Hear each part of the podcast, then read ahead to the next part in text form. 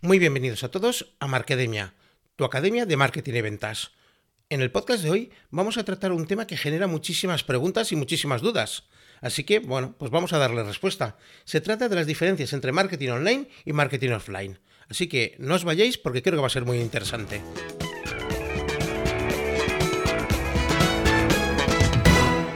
Lo primero de todo, comentaros que el curso de MailChimp ya lo hemos subido y ya está actualizado.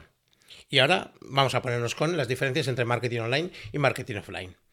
Mm, la primera pregunta que tenemos que hacernos, ¿hay diferencias entre marketing online y marketing offline? Por supuesto, solamente tenemos que fijarnos el nombre. Pero son realmente tan diferentes. Es que estoy cansado de escuchar frases del tipo, yo llevo acciones de marketing online o de marketing digital, como queramos llamarlo.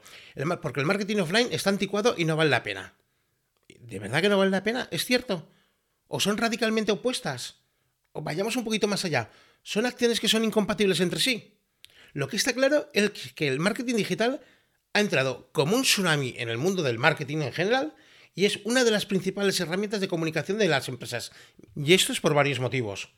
Motivos tan típicos como la inmediatez, que ahora luego hablaremos de ella, del coste, la curva de aprendizaje, el uso de los usuarios. Es fácil ver cómo los usuarios a lo largo de los años han cambiado su comportamiento a la hora de utilizar la tecnología y eso evidentemente afecta al marketing. Pero es importante tener claro que no todo es marketing online. El marketing offline sigue siendo válido y en función del perfil de la empresa o del target al que yo me dirija puede ser la opción adecuada. En estas fechas en las que estoy grabando el podcast está siendo el Mobile World Congress. Bueno, pues allí están todos los expositores en ferias y están todos viéndose y tocándose. O sea, más offline no puede ser por una, para un evento de tecnológico. ¿De acuerdo? Es importante el marketing offline. Como primer acercamiento, podríamos decir que el marketing offline es el que se lleva a cabo mediante acciones fuera de Internet. Podríamos ver qué es online y qué es digital, pero bueno, vamos a ponerlo así a grandes rasgos. Y el marketing online es únicamente el que se lleva a cabo en la red. No se trata tanto de el tipo de acción, sino dónde tiene lugar. Porque yo puedo poner publicidad en un periódico, pero puedo ponerlo en un periódico físico o puedo ponerlo en un periódico digital. En función de ello, estaré haciendo una acción de marketing online o una acción de marketing offline. Un aspecto importante que me gustaría aclarar es que el marketing offline no es el que se lleva a cabo en la vida real, como he escuchado tantas veces. En mi opinión, y esto es algo muy personal, es real tanto lo que ocurre en el mundo online como lo que ocurre en el mundo offline. ¿O acaso aquello que ocurre en el mundo online no tiene repercusión sobre las personas físicas? Por supuesto que tiene repercusión. ¿vale? No digamos que lo que ocurre en el offline es real y lo otro no, no. O sea, lo que es virtual también es real. Bueno, vamos a entrar en la definición de qué es el marketing offline. El marketing offline ha sido, y podríamos hacer un primer acercamiento, como el marketing más tradicional. Es el que más, tiempo se lleva haciendo, porque desde que se lleva haciendo marketing, y la primera marca la podemos ver en una tabla mesopotámica en el 3000 antes de Cristo, ¿de acuerdo? O sea, que esto no, no es de hace dos días.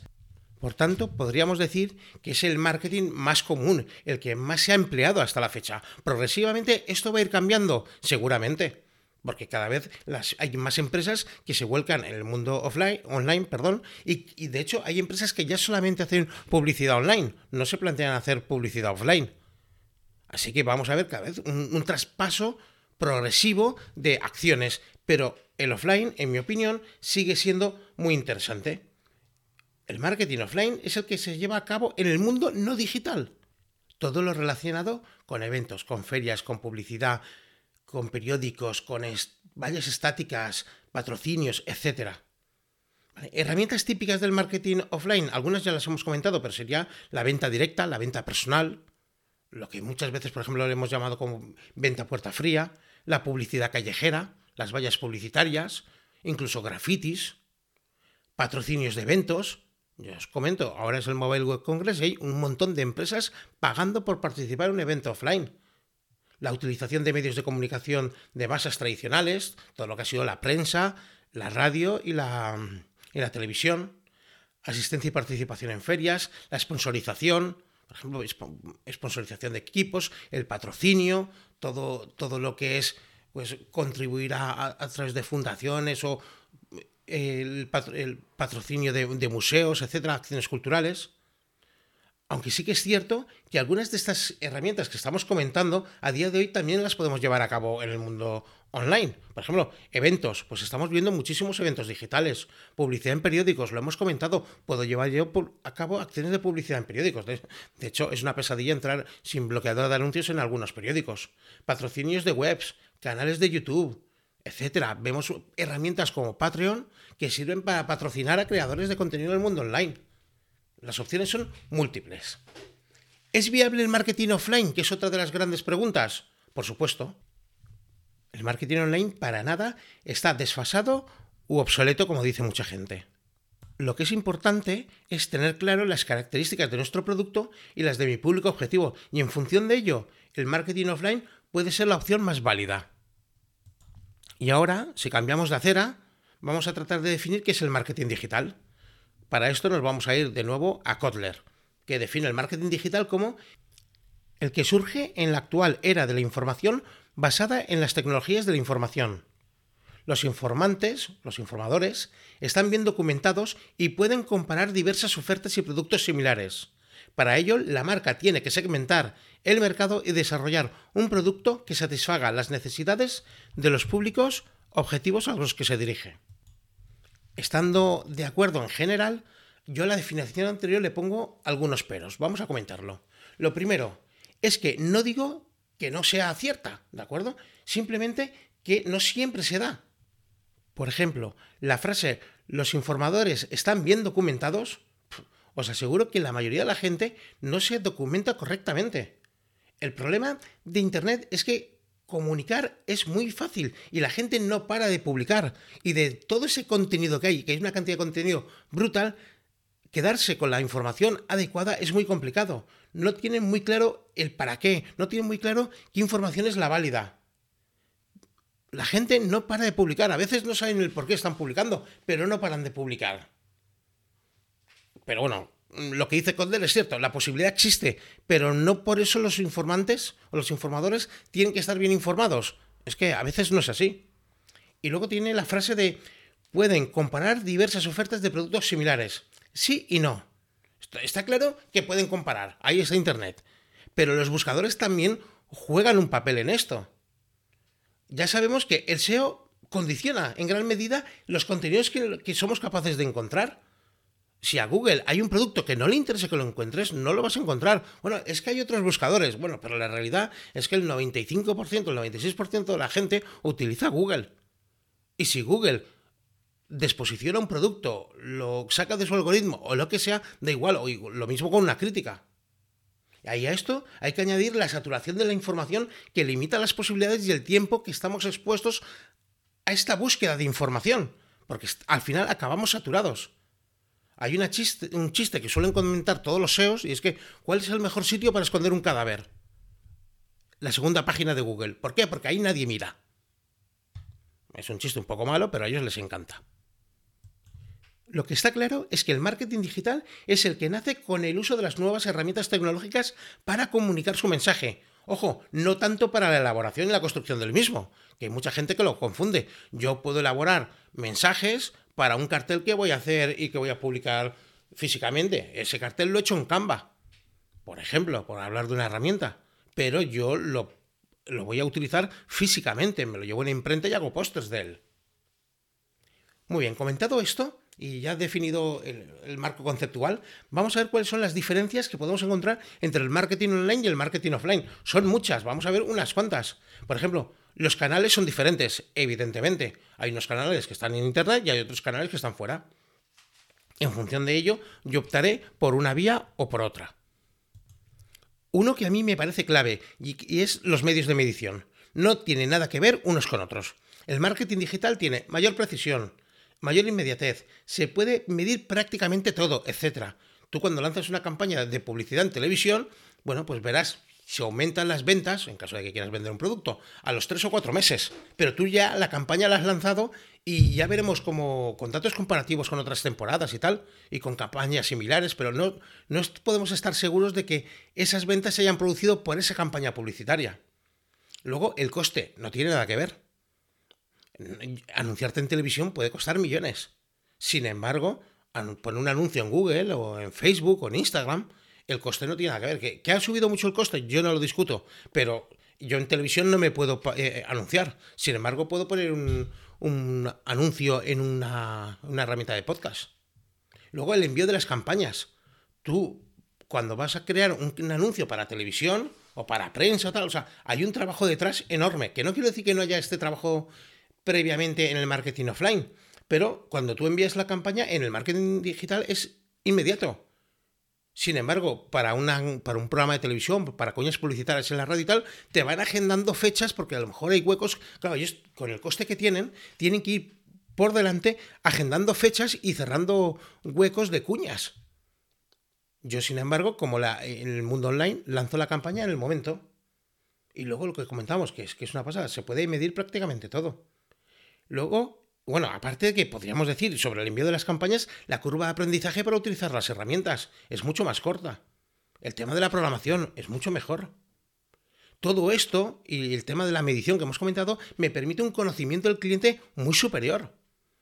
O sea, las encuestas son un desastre, que me perdone todos los estudios de, toda la gente que hace encuestas y demás, comparado con la información que yo puedo tener al, lanzar una campaña o al entrar en mi Google Analytics mismo y luego herramientas que son compatibles entre sí. En el mundo digital tenemos herramientas, yo puedo utilizar herramientas complementarias totalmente, o con herramientas que están conectadas mediante APIs entre ellas. Y eso me facilita muchísimo, muchísimo la, faena. Luego el tema de la segmentación. Lo que podemos segmentar a día de hoy en el mundo online es increíble. Yo no digo que esta segmentación no se pueda hacer, es que en los medios masivos son eso, masivos. Cuando yo pongo una valla publicitaria en la calle, pues esa valla la va a ver todo tipo de gente. Espero que la vea el target al que yo me dirijo, pero que la va a ver todo el mundo, sí, y eso encarece el producto. Porque la exposición es muy superior. El, problema es que no es de tu target. Sin embargo, cuando yo creo una campaña de anuncios, en Facebook, por ejemplo, yo sé que en principio debería de ir, ya veremos qué es lo que hace Marquitos, pero bueno, en principio va a ir dirigida a un público muy segmentado. Y esto es una pasada. Luego, el tema que, eh, de la flexibilidad yo lanzo una campaña en el mundo digital y la puedo interrumpir cuando quiera. Lo cual tiene un, ahorro de costes brutal. Sin embargo, en televisión no. Yo lanzo la campaña y bueno, ya va. Y me puede costar millones de euros. Yo no la puedo interrumpir. Luego, esta, que para mí es la más importante, que es la conversación.